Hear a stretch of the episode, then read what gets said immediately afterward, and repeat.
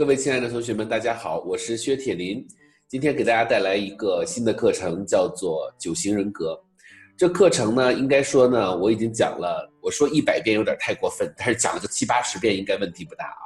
呃，因为我经常出去被请过去讲课，那所以呢，九型人格呢，不得不呢被称为一个非常喜欢被大家听到的课程。同时呢，我们也注意到啊，九型人格这个课程呢，好像是在我们现在这个社会上，好像很多人都在讲这个课啊。但是我不得不跟大家说一下啊，其实今天给你介绍的九型人格呢，嗯，可能它会是一个你可能平时不太理解的那个九型人格啊。那我们来说一下这个课程，其实九型人格呢，嗯，有很多种说法啊。那听起来呢就非常玄乎啊，因为叫九型人格，然后呢就觉得哎，然后再加上这图标，然后大家可以看这图标啊，就是你看的这个，就是你看这张图，就是你第一感觉你就会觉得说哇这，嗯有点神奇，对不对？但是其实我们真正的就好好的去就是去追追寻它的这个本源的话呢，啊，我给大家来讲一下。其实九型人格呢，因为我参加过非常多老师的课程，同时我自己也讲了很多次，啊，那我会发现其实它呢，呃，这个有人说是两千多年前呢就有九型人格这种说法了啊，呃，但是呢，因为我参加过一个香港的一个老师的课程啊，这个老师应该是研究九型人格研究了很多年。那其实呢，追溯历史，九型人格其实，就是被提出这种所谓的九型人格这种叫法，其实最关键的就是二三十年。那那其实是在一个心理学的大会上啊，然后大家呢，呃，把呃这个苏菲啊，其实很多人在讲，天天在讲苏菲，但是他不知道苏菲是什么。啊，是什么？后来我好好的仔细的去研究了一下啊，然后我跟我一个穆斯林的朋友研究了一下，才发现苏菲其实是来自于穆斯林的啊。这个呃，那就是我们在穆斯林里面叫苏菲派啊。那它很讲究的是一种舞蹈啊，然后在舞蹈中顿悟的这样的一个呃，这个就是穆斯林的一个派别。那我们说呢，这个苏菲派呢，它其实确确实实有这张图，大家可以看到啊九型人格这张图好像在我们的。很多地方都能够看到啊，但是呢，这张图其实它不是九型人格的图啊，它其实是苏菲的一个图腾啊，就相当于是呃这个一个 logo 一个标志啊，然后呢啊这个图腾呢它代表的是一种象征，比如说我们看到了十字架上钉着一个人，我们就知道他是耶稣，对不对？那其实图腾它就代表的是一种象征意义啊，但是呢就是在。在这个国际的这个啊研讨大会上呢，大家呢就开始去呃商量一种能够对人的性格能不能有一个归类的方法，就聊着聊着就聊到这个话题了。然后那次呢，就大家就现场把这个问题呢就给聊出来了。聊出来以后呢，大家就做了一个归类。归完类了以后呢，有人就提议说：“哎，我们正好就归出九个类了。那这九个类呢，好像跟我们的这个。”这个图腾有点像啊，所以有一个人就贡献了这幅图，然后大家说啊好，就我们就以这个图来命名了。所以呢，就是呃，那九九型人格其实是有一种说法是这样去诞生的啊，但是具体是不是这样诞生，我也不知道啊，因为我又不是先知，对不对 啊？但是呢，确实有这种说法。那现在市面上有很多老师在讲课，说这个九型人格是来自于两千三百年前、两千五百年前的一个什么什么什么，这个很神秘啊。其实不是这样的，呃，这个古人他又不知道什么叫九型人格，是吧？嗯，但是他确实有这个图腾，它也确实是一种修炼的方法啊，它是有宗教仪式感的。但是呢，在我们今天所谈到的九型人格，跟宗教是没有太大的关系的啊。那么为什么要给大家讲这一段呢？就是要告诉你，就是现在我们在市面上看到的很多理论，他们其实是有灵性的这个效果的。所以大家呢特别喜欢把一些有年代感的啊，有这个 有这点有故事的东西加到里面去啊，附加于赋予它加呃给它很多的意义。但实际上其实呃真正的九型人格被提出，你们到网上就可以查资料啊，这并不是我说的，这网上都有资料的。真正九型人格提出是在一个心理学大会上，那也距今也就是三三三十年最多三十年的这样的一个时间，那也是现代心理学的一种提法。所以呢，它并不是一个两三两三千年前就有的一个东西，只不过呢，是我们把两三千年的东西和啊三十年前的东西给揉到一起，然后呢，现在就开始讲各种各样的故事了。说，哎，古人呢，在这个跳舞的时候啊，他发现了九种不同的人啊，有的人呢害怕，有的人呢，哎呦往上上，有的人呢思考的很多，所以呢就形成了不同的九种类型。所以古人是很厉害的啊，这个我觉得这是，呃，我我比较相信的是我说的这个香港的博士给我讲的这种说法啊。那给大家讲一下它的起源，这个起源呢没有那么神奇啊，大家就是我我至少我现在查到的资料里面是没有那么神奇的。那至于说苏菲教是怎么回事儿，我不知道的啊，因为这个是一个派别，穆斯林的派别，咱们不去定义人家。咱也没这个资格，但是呢，整体来说呢，九型人格其实它也是一个新兴的这样的一个理论，它只是把一些呃宗教的一些呃这个元素加了进来，所以现在呢就各种演绎啊非常的多，所以大家也要自己自我去辨识。但是呢，我们不能说人家演绎的不好啊，人家有的演绎的也非常的好。但是呢，我们从科学的角度，我们去查 Wikipedia，去查各种各样的国外的资料，其实你是可以查到的啊。OK，好，那我们再回到我们今天的话题，九型人格呢？他在心理学的大会上被被提出了以后呢，呃，那么我们说呢，他就迅速的风靡。为什么风靡呢？因为它本身就有一种很神秘性，对不对？九型人格听起来就觉得，哎呦，好厉害呀。那么你知道，就是九型人格这个概念啊，它其实它为什么能火爆？其实最主要的就是它介于心理学和灵修之间，所以呢，它就特别好用。因为在心理学上你可以用科学的方法，灵修呢你就可以就说的很玄乎。所以它就非常的容易被老百姓接受啊！其实我们现在说啊，说如果我们说十六个内在欲望啊，其实这是哈佛这个的 Mr. Doctor Race 他提出来的一个理论啊，那他也是对于人进行 profile，对不对？那一会儿我们再讲什么是 profile？那这个理论其实按理说它其实比九型人格要要强得多，你知道吗？因为完全是用一个数学模型去支撑，而且有两百年的一个研究的一个。动机心理学的一个理论基础的一个支持，那，但是你就会发现，从 marketing 从营销的角度上来说，九型人格就大部分人都能接受，因为大家都觉得哇，好厉害呀，对不对？是这样的啊，所以其实我学心理学学了很久啊，然后我自己也呃学了很多的这个知识，我后来发现啊，其实九型人格呢，在我们呃在我们的这个教练技术也好，还是在我们的呃这个。啊，在我们的这个这个这个心理学的角度也好，其实它都属于一个非常浅浅的一个知识，它并不是一个特别深的知识，但是它特别容易被别人接受，因为它简单啊。越简单的东西，大家注意啊，越简单的东西越容易被接受。但是从，但是同时，它也可能就没有那么深刻，没有那么准确，它都是泛泛的大概的。那我们刚刚开始讲九型人格，然后薛老师就开始否定了九型人格，是这样吗？并不是这样的啊，我只是告诉大家，学任何一门知识，你要学它，但是你也不能够迷信它啊。就是任何的东西，它都是有一个度的。那我们在现在的这个，就我们刚才讲的这个呃过程中，我们就啊开始了今天的这个课程呢。那我们就来讲什么是九型人格。九型人格呢，刚才已经讲了，就是把人的性格呀分成了九种类型，但是呢。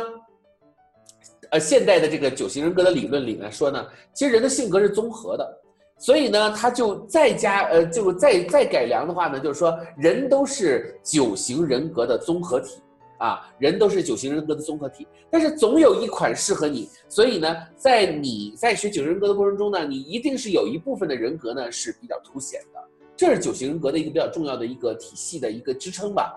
那么大家注意啊，我们说呢，因为我们。嗯，只是去学一下，而不是成为九型人格的专家，所以呢，我也没有办法去给大家讲的太细啊。说这个课我们一延展延展一年，但不太可能。那我们只有五节课的时间，所以我们也是简单的去理解一下九型人格的这个特点。那么我们就会说，有的人就会问说，老师，我学了九型人格这个东西很炫啊，也挺有意思的，它用在哪儿呢？哎，这个很有趣啊，这个很有趣。所以呢，我们在这里呢就要给大家讲一个非常重要的理论，就叫做什么呢？叫做 profile 对面的他。这什么意思呢？就是当我们去学习九型人格的时候，或者说当我们去面对一个人的时候，其实我们在我们的生活中啊，呃，我们有很多很多的沟通，有很多很多的误会，有很多很多的管理是无效的。为什么？因为就是因为对面的人怎么想的，我们不清楚。那。我们感知不到他的能量，感知不到他的这种啊，他的内内在的这种感觉，所以人呢都是站在自己的角度去看别人，对不对？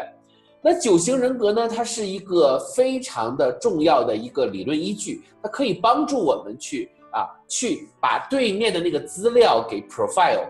那 profile 呢，就是把这个人资料化啊，把这个人呃数据化，把他这个什么，把他的细节呃把它展现出来。那么我们怎么去解释？呃，这个怎么怎么去解释这个意思呢？我们看过很多的那个呃电影啊，那很多电影呢，就是所谓的这个未来战士，他们最大的能力呢，就是他们看到了一个人，然后他们的眼镜上就会出现咵，然后姓名、年龄啊，钢铁侠好像就有这个东西，姓名、年龄、体力，然后什么什么什么什么，这个呢？啊，就是就对这个人有一个大概的了解了，然后这个时候他就可以决策，说我跟他打还是不跟他打。因为如果他的这个各方面的指标都特别大的话，那我可能就暂时先躲开他，对不对？所以这个就叫做 profile，就是说，当我们去跟对方去做交流、去做沟通的时候，我们其实对他要有一个大概的框架，啊，大概的框架，对这个人要有一个大概的了解，也就是 profile 他。那么我们大概就知道，哦，这个人是什么样的情况，怎么怎么样。那么我们就容易跟他进行什么同理心？为什么？因为当你 profile 对面的这个人以后呢，其实你就就了解了这个人以后呢，你就可以投其所好，或者是跟对方进行同频。无论做销售也好，还是做呃教练也好，还是做管理也好，其实九型人格呢，它都是一个非常好的工具，它都可以帮助我们能够很快的能够去 profile 对面的那个他啊。那 profile 的好处就是我们刚才已经说过了，就是你可以更好的去了解对面的这个人，了解了他以后呢，你才能够哎对因地制宜，对不对？有的放矢啊。OK，那我们说呢，九型人格呢，他呢这个，因为他。呃，这这个被提出了以后呢，就好多，因为他在心理学大会上被提出，所以这个理论迅速的就在很多的领域里面就被认可了。因为他是在心理学大会上的，对不对？所以现现在管理呢，都是在向积极心理学的向方向去发展的。所以呢，我们就会发现很多的人呢，就开始学习这个九型人格。那在很多的那。领域开始用九型人格了，比如说刚才我们说很多灵修的啊啊，好多那种就是教练技术也在用啊，其实我们也在用了啊，我们也在说说，哎，这个人是一个什么样的类型呢？那我们应该怎么样去做呢？对不对？啊，他是有一种问答的那种啊，就是有一种就这个是病，我们在用什么药去解的那种感觉在里面啊。那我们会发现呢，其实说就是说它的应用领域呢，除了这个呃我们刚才所说的这些领域，还有教育，还有医学啊，还有什么呢？还有这个。企业的管理，特别是很多企业管理啊，企业家非常的喜欢用九型人格。那为什么呢？这我们就说 M 呃那个这个 MBTI 啊，就是为什么他们那么喜欢用九型人格这个理论呢？最关键的就是这个理论，它给了他们人力或者是他们去做一些事情的。判断的一个非常重要的工具啊，所以它在管理门上是非常用的啊，用的非常多的。像我们说的那个优酷啊，优酷原来的那个老大啊，老总叫古永锵，对不对啊？那是这个是九型人格的拥护者，对不对啊？他自己本身也是啊，在国外的商学院里面学到了这门课，非常非常的感兴趣，所以呢，他自己呢就特别特别的喜欢把九型人格用在他的企业的管理中，而且各种九型人格的研讨会呢，他都会参加啊。所以呢，我们就前面就给大家简单的讲了一下什么是九型人格。九型人格呢，把人分成了九种类型。那么我们说呢，亲切的把它称为一二三四五六七八九号。那每一个号码都代表一种类型的人格啊。那么我们呢，接下来的课程里面呢，就会大量的去学习到底这些号码代表什么样的含义啊。那么我们可以呃先看这张图啊，大家可以看先看这张图。这张图呢，就是我们啊所说的九型人格的号码。那么它从一开始，也就是我们所我们看到的这个画面的右上角啊，那右上角的这个就是东北的这个位置呢，开始我们看一，然后呢顺顺时针向下，就是一二三四五六七八九，这一共是九种类型。对，九种类型呢，它代表了九种不同的性格。啊，然后呢，也啊代表了九种不同的人的这种啊这个特点啊。那么我们说呢，呃，我们这次课呢讲到九型人格呢，我们最大的目标呢就是，如果我们能够在这个课里面，能够大家学完了以后就记住它，我们就达到一个目标了。但是呢，大家不要理解成为就是说你的学了九型人格，你学完了以后你就会变得很强啊，不是这样的。九型人格本身它的应用是非常广泛的。而且它被研究的这个领域也非常的多。所以呢，我们作为了解是没有问题的五节课。如果作为熟练的去应用，这个是有点问题的啊，因为你的时间是不够的啊。所以大家这个课作为一个了解课是没有任何问题的。OK，那我们在说到九型人格的时候呢，我们再给大家多讲一个概念。学过我的教练技术的同学呢，都学过这个概念啊。那么我们再讲一遍，这个概念呢叫做 PIE 啊，PIE。在九型人格里面也有这这个概念啊，PIE，其实 PIE 就是在九型人格里面分出来的啊，这个呃，所以呢，就是很多教练技术里面会非常多的去用这个九型人格来对于人格的类型进行分类啊。那我们来看一下什么是 P，P 呢叫做 physical，所以呢它的意思呢是直觉型的人啊，就是他比较偏那种身体啊，偏行动啊啊偏偏身体感知，所以我们说这种人呢，往往我们就叫做直觉型。直觉型呢，又叫做行动派，就是他特别喜欢去做，啊，他不喜欢呢去想啊，所以呢，其实直觉型的人，P 型的人呢，他基本上呢就是属于那种，就是说想到了就去做，以结果为导向啊，然后呢啥也不说看结果的这种人，那这是我们说的第一种人，叫 P 型人。那第二种人呢，叫做 I 型人啊，大家看，那 I 型人呢就是 intellectual 啊，那他的意思呢是啊，他是逻辑型的人。逻辑型的人呢，就是他比较喜欢去思考这个事情背后的一个逻辑是什么，他是需要前因后果的，他是需要很多的哎来龙去脉的，所以呢，这是逻辑型的人的最大的特点。那逻辑型呢，在九型人格里又被分成了三种类型啊，我们后面再会讲啊。那我们来看一下，那这个是逻辑型的人，我们来看一下下一个就是叫做情绪型的人。情绪型的人呢，我们称他为 emotional 啊，emotion。那 emotion 就是代表的是情绪，所以是 E。那 E 代表的是什么？E 代表的是这个人他比较相信他的感觉，而不是直觉。直觉是比较偏身体的，然后他感觉直觉对了，他就做了。但感觉呢是，哎，他觉得今天心情好了，做事情就 OK 了。他觉得今天心情不好，他怎么样？他就不 OK 了。所以他基本上是非常的靠他的情绪的影响。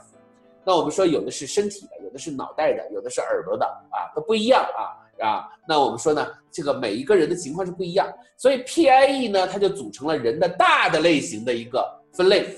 P 代表的是直觉型，代表的是行动；I 代表的是逻辑，代表的是思考，代表的是用脑的；而 E 呢，代表的是情绪，代表的是他呃用眼睛看到的呀，呃或者是他自己比较感知到的呀，啊，然后今天开心了他就去干，明天不开心了他就又翻翻脸了。所以呢，就是我们说异型的人呢是比较情绪化的啊。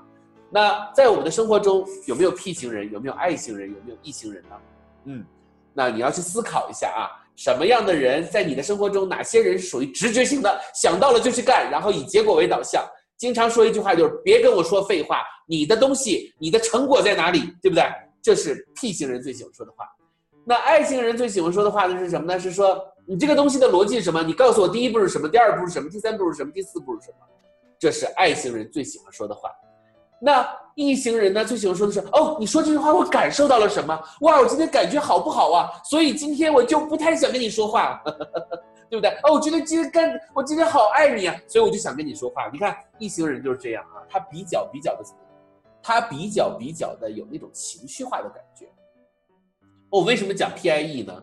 因为我们呢后面的课程呢会每会把每一个人格呢会讲的比较细致啊，但是呢，因为我们在讲这个每个人格之前呢，我们还是先去把一个大的分类给大家讲。九型人格就在这三个类别里面产生了九个类别，那每三个类别里面又产生每一个类别里面又产生了三个类别，是这样的一个概念，对不对？所以我们来看一下这张图，那我们就会发现这个在我们的图面上有一条红色的线，对不对？这个红色的线和前面这个红色线是一样的，那么我们可以看到上面呢是 P，这个地方是 I，这个地方是 E，所以呢我们就会发现，那么 PIE 呢，P 呢代表的就是一九八，I 呢代表的是五六七，E 呢代表的是二三四，那那我们就简单的把它记上。那 P 型人呢是从一九八开始的，也就是上面这个，哎，上面这个扇形，对不对？那左边这个扇形呢就是五六七。啊右边这个扇形呢是二三四，其实很好记啊。大家注意，我从小到大认为所有的记忆都应该是图像化的啊，你完全靠文字去记是比较难的。所以呢，我就是说呢，咱们就看这张图，你就记住了。啊，这个一九八就是直觉型的人啊，五六七啊就是逻辑型的人，二三四呢就是情绪型的人啊。这是我们所讲的九型人格中的一个最简单的 PIE 的分法。其实 PIE 就是从九型人格里面出来的，那就是从九型人格的这个分类里面出来的。那么如果你学教练技术的话呢，我们都会讲到 PIE。那么如果你学了教练技术，你想对 PIE 有一个更深的认识的话，你就可以学习九型人格，因为九型人格对于 PIE 这块的呃介绍更加更加的详细，好吧？好，那我们今天呢就先来一个开头啊，讲的非常的简单，我们讲了一下九型人格它大概的演变的历史啊。那薛老师讲课呢是这样啊，因为我们讲的是空中的微课，我们呢每天给大家就二十分钟的时间，我们不要太长啊，或就是一下子讲长讲一个小时，其实大家是受不了的。其实，在很多的里面呢，废话也是比较多的。那你们有发现了啊？我讲课的特点呢，就是讲在线的这种视频微课，声音和语速一定要适中啊。如果太慢了的话，大家就看不下去了。快一点的话呢，大家比较容易接受啊。所以呢，我们就用快的方式来给大家讲，好吗？好，我们期待大家在群里面的作业。那么我们根据大家的作业呢，我们会把九型人格讲的更细一些，会给大家讲不同的一二三四五六七八九，它们到底是什么样的含义。如果大家作业写的比较好，我们就讲的慢一点，讲的细一点，把五节课可能给它讲成六七节课。如果大家呢，哎觉得哎好像就泛泛的写一写，没关系，那我们就把这五节课呢，还是把它讲成五节课，好不好？好，谢谢大家。那我们下节课开始。从 PIE 的每一个细节入手，先讲 P 型，再讲 I 型，再讲 E 型。然后呢，我们讲完了 PIE 每一个类型的三种类型以后呢，我们还会总结下来，然后再去讲什么呢？啊，再去讲它在我们生活中的应用，在管理中的应用应该去怎么样的用，好吗？好，今天呢，我们的课程呢就到这儿。今天是一个开场课，非常非常的简单。啊，那期待大家在我们的学习的这个里面，把你的作业啊提交到我们的系统中，好吗？感谢大家。那我们今天的课程呢就到这里，如果有问题，可以在群里艾特我。那我们下节课再见，拜拜。